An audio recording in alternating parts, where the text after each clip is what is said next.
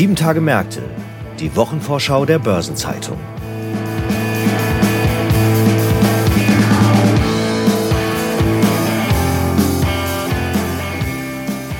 Ich begrüße Sie herzlich zu einer neuen Folge von Sieben Tage Märkte, der Wochenvorschau der Börsenzeitung. Heute ist Freitag, der 4. November. Die 45. Kalenderwoche steht bevor und sie steht ganz im Zeichen der Quartalsberichtssaison, die in vollem Gange ist. So werfen wir einen Blick auf die Zahlen von Bayern LB, Commerzbank, Siemens Healthineers und Siemens Gamesa. Aber auch jenseits dessen gibt es einige spannende Termine und Ereignisse. Einen Überblick hierzu möchten wir Ihnen in den nächsten etwa 20 Minuten verschaffen. Ein besonderes Augenmerk lenken wir hierbei aber auf ein ganz anderes Thema, nämlich die Weltklimakonferenz COP27. Mein Name ist Franz Kongbui, ich bin Redakteur bei der Börsenzeitung und gemeinsam mit meinen Kolleginnen Sabine Reifenberger sowie Anna Steiner, Redakteurin im Ressort Konjunktur und Politik, stelle ich Ihnen die Themen und Ereignisse vor, die in der anstehenden Woche wichtig werden. Wir beginnen mit der Weltklimakonferenz und hierzu begrüße ich Anna Steiner. Hallo. Hallo Franz. Anna, vielleicht zur Einführung. Worum wird es bei der Konferenz gehen? Es geht bei der Klimakonferenz nächste Woche in Ägypten darum, dass die Staaten sich dazu verpflichten, den Klimaschutz in den nächsten Jahren, insbesondere bis 2030, wieder weiter nach oben auf die Agenda zu schieben und dafür auch Geld in die Hand nehmen und konkrete Maßnahmen entscheiden. Es ist ja jetzt auch nicht die erste Weltklimakonferenz. Welche Fortschritte wurden denn seit der letzten COP gemacht? Die erste Klimakonferenz war 95 schon tatsächlich. Seit der COP26 in Glasgow, die letztes Jahr war, hat sich tatsächlich eher weniger getan, als man sich versprochen hat. Zum einen hatten sich die Staaten 2021 dazu verpflichtet, ihre nationalen Klimaziele nachzuschärfen. Das ist fast gar nicht passiert, mit Ausnahme zum Beispiel von Australien. Und schlecht steht vor allem auch China da, der weltweit größte Nettoemittent die Chinesen wollen zwar bis 2030 nur noch ihre Emissionen steigern und ab 2060 klimaneutral sein. Das ist aber gut zehn Jahre später, als die anderen Industrienationen das möchten. Und bei der Klimafinanzierung ist auch deutlich zu wenig passiert. Na, das klingt danach, als wäre noch eine Menge zu tun. Wo siehst du die meiste Luft nach oben? Also die meiste Luft nach oben sehe ich in jedem Fall bei der Klimafinanzierung. Es ist so, dass die Industriestaaten sich 2009 in Kopenhagen verpflichtet haben, jedes Jahr 100 Milliarden Dollar zur Verfügung zu stellen für die Länder, die als Entwicklungs- oder Schwellenländer klassifiziert sind sozusagen. Und bis 2020 war der Plan, jedes Jahr 100 Milliarden Dollar zur Verfügung zu stellen. Es ist bis jetzt noch nicht ein einziges Mal geschafft worden. Die Lücke beträgt laut OECD-Informationen noch 17 Milliarden Dollar. Und dazu muss man auch sagen, die OECD-Informationen werden auch kritisiert, weil es eben die Informationen von den Staaten sind, die eigentlich zahlen müssten. Da wird viel geschönt und die Lücke dürfte noch deutlich größer sein. Da muss noch einiges getan werden. Und der ägyptische Außenminister Sami Shukri hat auch jetzt neulich erst gesagt, das Vertrauen sei zerstört oder es herrsche ein Mangel an Vertrauen. Und das ist auch so ein bisschen, was die Klimakonferenz belastet, diese Finanzierungsfrage. Ja, jetzt ist ja als Problem infolge des Ukraine-Krieges hinzugekommen, dass wir eine zugespitzte Energiekrise haben. Wie wirkt sich das auf die Klimaschutzpolitik aus? Zunächst muss man mal sagen, dass sich die Prioritäten verschoben haben. Nachdem so bis vor fünf, sechs Jahren oder vier, fünf Jahren die Klimapolitik relativ wichtig war, auch im Zuge von Fukushima und Deutschland ist aus der Atomkraft ausgestiegen und andere Länder haben nachgezogen und andere Programme aufgelegt. Dann kam Corona, was schon mal gebremst hat und jetzt eben der Ukraine-Krieg. Man muss aber sagen, dass sich das eigentlich nicht ausschließt. Also sowohl Klimaschutz als auch Energiesicherheit können beide auf der politischen Agenda hoch priorisiert sein. Der Umweltrat der EU-Kommission hat da auch ehrgeizige Ziele beschlossen, was sie nächste Woche mit einbringen wollen. Zum einen sollen etwa die Subventionen für fossile Brennstoffe abgebaut werden und der Kohleausstieg soll erfolgen. An diesem Mittwoch hat sich auch das Bundeskabinett dazu entschieden, dass der Kohleausstieg jetzt schon 2030 und nicht wie bislang geplant 2038 schon stattgefunden haben soll. Also es ist quasi so, dass der Ukraine-Krieg zwar kurzfristig die Klimaziele nach hinten verschiebt oder auf der Agenda nach unten schiebt und wir auch zum Beispiel durch die Reservekraftwerke, die wir jetzt wieder ins Netz genommen haben, erstmal wieder mehr ausstoßen. Unser Wirtschaftsminister hat aber gesagt, dass die langfristigen Ziele nicht aufgegeben werden sollen und äh, dass Klimaschutz und Energiesicherheit eng verknüpft sein können. Okay, das ist ja schon mal etwas. Aber die geopolitische Lage ist so angespannt wie selten zuvor, seit es die COP gibt. Was können wir denn überhaupt erwarten? Das stimmt. Das liegt auch nicht nur am Ukraine-Krieg, aber auch. Es ist wohl jedem klar, dass zwischen der NATO, sage ich jetzt mal, oder den westlichen Ländern und Russland, Belarus und so weiter die Anspannung sehr, sehr groß ist, auch aufgrund der Sanktionen, die ja im Zuge des Kriegs verhängt wurden. Es gibt aber auch noch eine zweite riesige Baustelle in der Geopolitik, wenn man es so nennen möchte, und zwar der Anspruch von China auf Taiwan, der ja in den letzten Monaten auch zu geopolitischen oder außenpolitischen Spannungen mit den USA gesorgt hat. Das ist natürlich immer schlecht, weil auf dieser COP sind insgesamt 197 Staaten vertreten und Ziel ist es eigentlich eine gemeinsame Abschlusserklärung, an die sich dann auch alle Staaten halten wollen und können, zu verabschieden. Und angesichts der neu aufgerissenen Gräben zwischen NATO und Russland und USA und China ist im Moment sogar denkbar, dass es gar kein finales Dokument gibt, auf das man sich einigen kann. Das klingt echt schwierig, dieses hehre Ziel zu erreichen. Wann wäre denn die COP27 vielleicht dennoch als Erfolg zu verbuchen? Also vor dem Hintergrund, was ich gerade angesprochen habe, wäre der kleinste denkbare Erfolg, dass es überhaupt ein solches Abschlussdokument gibt.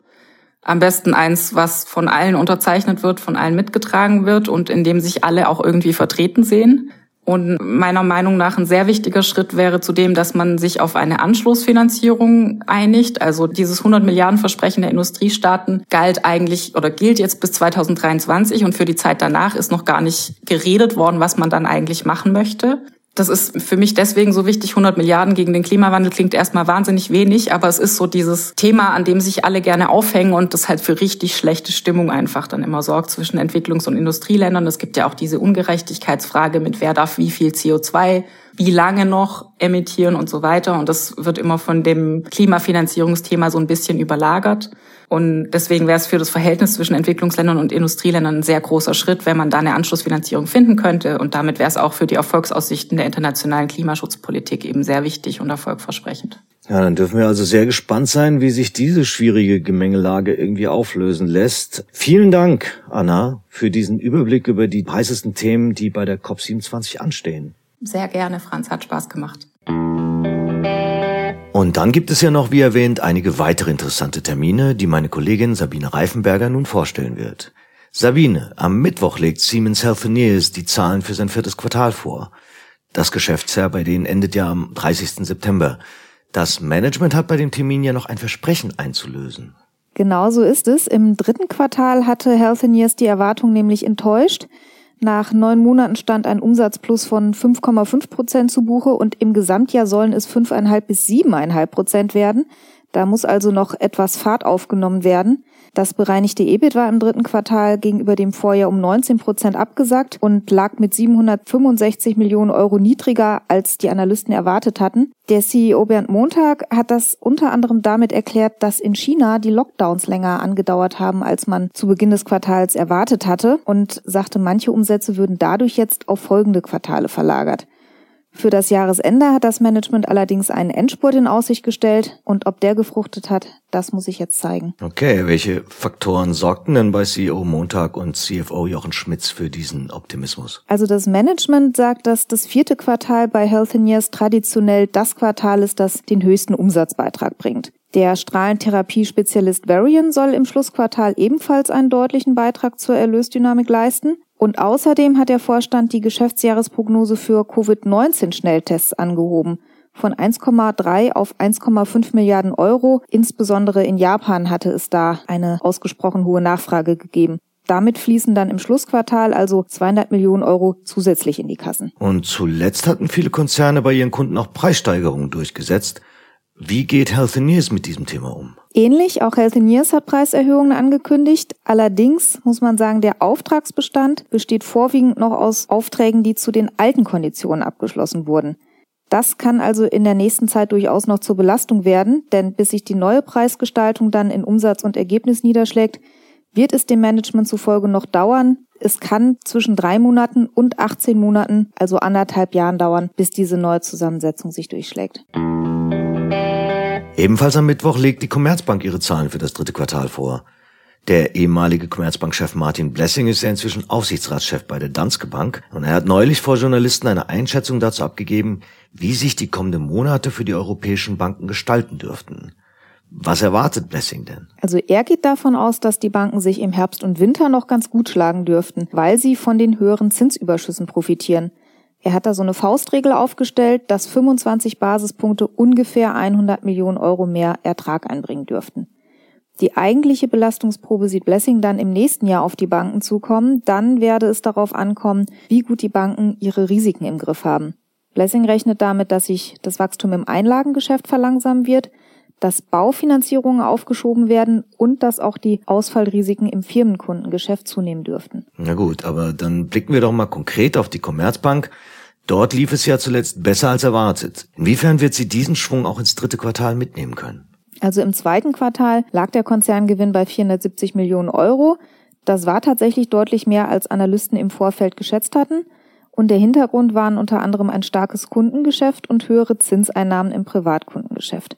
Das erklärte Ziel der Commerzbank ist es, in diesem Jahr mit einem Milliardengewinn abzuschließen und dann auch eine Dividende auszuschütten. Allerdings hat das Management auch einige Herausforderungen im zweiten Halbjahr identifiziert.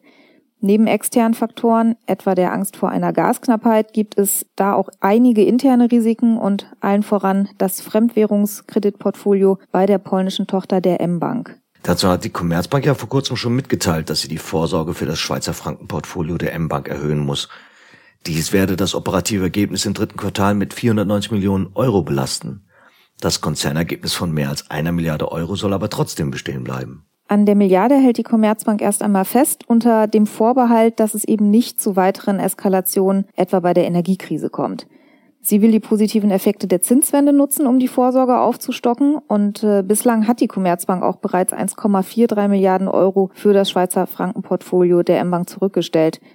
Das Risiko übrigens stammt aus einer vor mehr als zehn Jahre üblichen Praxis. Damals wollten polnische Banken ihre Kreditnehmer an vorteilhaften Wechselkurseffekten partizipieren lassen, indem sie Darlehen in Fremdwährung auszahlen. Das hat sich dann im Effekt umgekehrt. Es wurden damals auch Schweizer Franken genutzt, die aber sich massiv verteuert haben und vielen Hausbesitzern drohte dann der finanzielle Ruin. Um das zu verhindern, ist es jetzt erlaubt, Hypothekenraten ohne Angaben von Gründen bis zu achtmal auszusetzen. Am Donnerstag legt dann die Bayern LB ihre Zahlen für das dritte Quartal vor. Und ähnlich wie bei der Commerzbank war bislang auch in München von den Folgen einer Konjunkturkrise noch nichts zu spüren. Das stimmt, zumindest im ersten Halbjahr haben die gestiegenen Rezessionsrisiken noch keine große Rolle gespielt. Nach dem Angriff Russlands auf die Ukraine hat der Vorstand zunächst eine pauschale Kreditrisikovorsorge von 28 Millionen Euro gebildet. Im August berichtete das Management aber schon wieder von einem optimistischeren Ausblick auf das Gesamtjahr. Das Ergebnis vor Steuern soll bei mindestens 500 Millionen Euro rauskommen. Naja, man muss schon sagen, ein Ergebnis von mindestens einer halben Milliarde ist ja für die Münchner schon ein Wort. Das Management gilt ja als generell eher vorsichtig bei Ergebnisprognosen. Das stimmt. Im vergangenen Jahr hatte die Bayern LB das Ergebnis auch auf 816 Millionen Euro mehr als vervierfacht. Dabei hat sie allerdings unter anderem auch von Bewertungseffekten profitiert. Und auch in diesem Jahr wird es voraussichtlich Sondererträge geben. Für das zweite Halbjahr rechnet der Vorstand mit einem dreistelligen Millionenbetrag, der unter anderem aus dem Verkauf von Gebäuden stammen soll. Auch 2021 haben solche Immobiliengeschäfte schon einmal rund 100 Millionen Euro eingebracht. Bei der Bayern LB-Tochter DKB dürfen sich künftig auch die Mitarbeiter über einen finanziellen Sondereffekt freuen. Die DKB will einen Inflationsbonus zahlen. Genau, die Berliner haben in einem internen Schreiben einen steuer- und abgabenfreien Inflationsbonus von 1500 Euro für ihre Mitarbeiter angekündigt. Die Sonderprämie soll dann im Januar überwiesen werden. Ob auch in anderen Teilen des Bayern LB-Konzerns ein solcher Inflationsbonus kommen wird, war zunächst allerdings nicht bekannt. Die DKB ist aber auch nicht die erste Bank, die solch eine Zahlung ankündigt. Auch die Targo Bank, die ING und die DZ Bank Tochter Reisebank haben ihren Mitarbeitern solche Zahlungen schon versprochen. Und was gibt es neben dieser Vielzahl an Quartalsberichtsterminen sonst noch zur anstehenden Woche anzumerken? Am Montag führen das Center for Financial Studies und das Institut für Bank- und Finanzgeschichte in Frankfurt eine Veranstaltung zum Thema Risikotheorie und Risikomanagement, Entwicklungslinien und Zukunftsperspektiven durch. Derweil findet in Mannheim das Event Wings of Change die Lufthansa Group in herausfordernden Zeiten, unter anderem mit Carsten Spohr, CEO der Deutschen Lufthansa, und Achim Wambach, Präsident des ZEW Mannheim statt. Am Dienstag steht in Frankfurt ein Bundesbanksymposium zum Thema Bankenaufsicht im Dialog an, unter anderem mit Joachim Nagel, Präsident der Deutschen Bundesbank, und Andrea Enria, Chef der EZB Bankenaufsicht. In Mainz wird die Risikomanagement-Konferenz der Fondsgesellschaft Union Investment durchgeführt, unter anderem mit dem ehemaligen NATO-Generalsekretär Anders V. Rasmussen und Axel Weber, vormals Präsident der Deutschen Bundesbank. Am Europäischen Gerichtshof in Luxemburg wird derweil ein Urteil zu Steuervergünstigungen für Fiat erwartet und in den USA werden die Bürger an die Urnen zu den Midterm Elections gerufen. Am Mittwoch informiert die Deutsche Rentenversicherung in Würzburg über aktuelle Prognosen und Reformoptionen bei der gesetzlichen Rente. Die EU-Kommission stellt in Brüssel voraussichtlich die Vorschläge zur Überarbeitung der Schadstoffklassen von Pkw und Lkw vor. Unterdessen tagt der EZB-Rat in Frankfurt. Am EuGH wird ein Urteil zu Geldbußen für italienische Stahlhersteller erwartet und die Wirtschaftsweisen übergeben das Jahresgutachten 2022-23 an die Bundesregierung in Berlin. Donnerstag soll der Bundesgerichtshof in Karlsruhe die Frage beantworten, welche Informationen müssen Online-Händler Verbrauchern zur Herstellergarantie für ein Produkt geben. Ebenso soll am BGH ein Urteil erfolgen, ob Verbraucherschützer ohne konkret Betroffene Datenschutzverstöße vor Gericht bringen dürfen. Die EZB veröffentlicht ihren Wirtschaftsbericht, in Phnom Penh findet das Gipfeltreffen der ASEAN-Staaten statt und in London wird über die vierteljährliche MSCI-Indexüberprüfung informiert. Und zum Wochenabschluss bleibt der Anleihemarkt in den USA aufgrund des Veterans Day geschlossen. Der BGH entscheidet zur Klagebefugnis von Eigentümergemeinschaften bei Mängeln. Die Andienungsfrist für die Übernahme von Atlantia durch die US-Fondsgesellschaft Blackstone und die italienische Familie Benetton endet am Freitag und die Ratingagentur Fitch informiert über die Einstufungen für Malta, die Schweiz und Slowenien, während Moody's Ratingergebnisse für Kroatien und Lettland vorlegt und Standard Poor's das Rating für Island. Weitere anstehende Termine aus Unternehmen, aus Politik und Wirtschaft sowie Updates zu wichtigen Konjunkturindikatoren finden Sie in der Übersicht heute im Finanzmarktkalender der Börsenzeitung oder online unter börsen-zeitung.de slash Finanzmarktkalender. Und in der kommenden Woche gibt es natürlich auch einige runde Geburtstage zu feiern. 60 Jahre alt werden der Deutschlandchef von BNP Paribas, Lutz Diederichs, der ehemalige Rewe-CFO Christian Mielsch und Alexandre de Jumiac, vormals Chef beim Luftfahrtverband IATA und bei Air France KLM.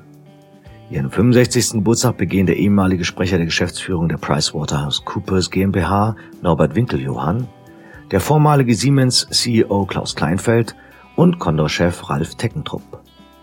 70 Jahre alt werden der langjährige Vorstandschef der Software AG Karl-Heinz Streibig sowie die ehemalige EZB-Direktorin Gertrude Tumpel-Gugerell. Und seinen 85. Geburtstag feiert Michael Oppenhoff, Gründungspartner der Sozietät Oppenhoff und Partner. Aktuelle Geburtstage und Personalien finden Sie immer auch auf der Personenseite der Börsenzeitung. Und in den nächsten sieben Tagen stehen ja nicht nur der Martinstag oder der Beginn von Karneval fast noch um Fasching an, sondern auch das Gedenken an drei wichtige Ereignisse unserer Geschichte. Der Ausrufung der Deutschen Republik durch den Sozialdemokraten Philipp Scheidemann im Zuge der Novemberrevolution 1918, die Reichspogromnacht 1938 und der Fall der Mauer 1989. Die Briten hingegen erinnern an die Bonfire Night oder auch Guy Fawkes Night. Und international stehen Wissenschaft und Technik im Fokus, denn da steht nicht nur der Welttag der Wissenschaft vor der Tür, sondern auch der Weltqualitätstag, der World Usability Day und der Tag der Erfinder. Letzterer wurde auf den Geburtstag der österreichisch-amerikanischen Filmschauspielerin Hedy Lamar gelegt, denn, das ist vielleicht nicht so bekannt, sie war auch Erfinderin, unter anderem zum Beispiel von einer Funkfernsteuerung für Torpedos. Und zum Schluss noch ein paar Hinweise in eigener Sache. In der Sonnabendausgabe der Börsenzeitung finden Sie neben der Spezialthemaseite Recht und Kapitalmarkt auch eine Sonderbeilage zur UN-Klimakonferenz COP27, über die wir ja eingehender gesprochen haben. Und am Freitag erscheint ein BZ-Spezial zum Thema Sachwertinvestment. Dann gibt es noch ein paar Veranstaltungen von unserer Schwester WM-Seminare, auf die ich verweisen möchte. Am Montag findet die WM-Tagung zum Kreditrecht statt. Am Dienstag steht das WM-Online-Seminar Zahlungsdienst an. Und am Freitag startet der Online-ESG-Lehrgang Grundlagen und Update Was ist neu? Der wird in insgesamt drei Seminarblöcken durchgeführt. Überdies ist in dieser Woche unser Anlagemagazin Rendite geschienen mit einem Schwerpunkt zu Fondssparplänen und gestern haben wir zudem eine neue Folge von Nachhaltiges Investieren veröffentlicht, unserem Podcast rund um Sustainable Finance.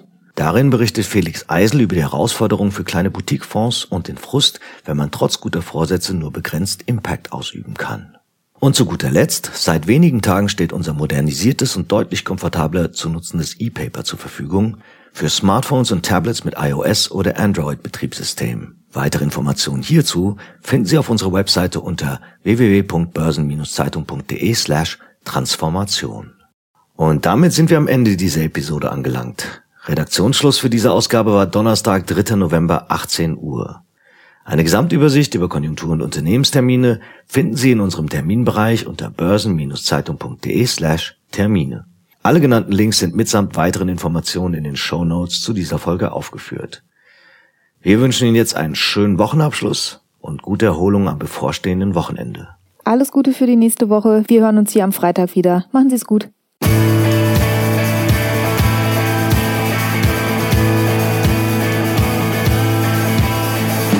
Das war Sieben Tage Märkte, die Wochenvorschau der Börsenzeitung.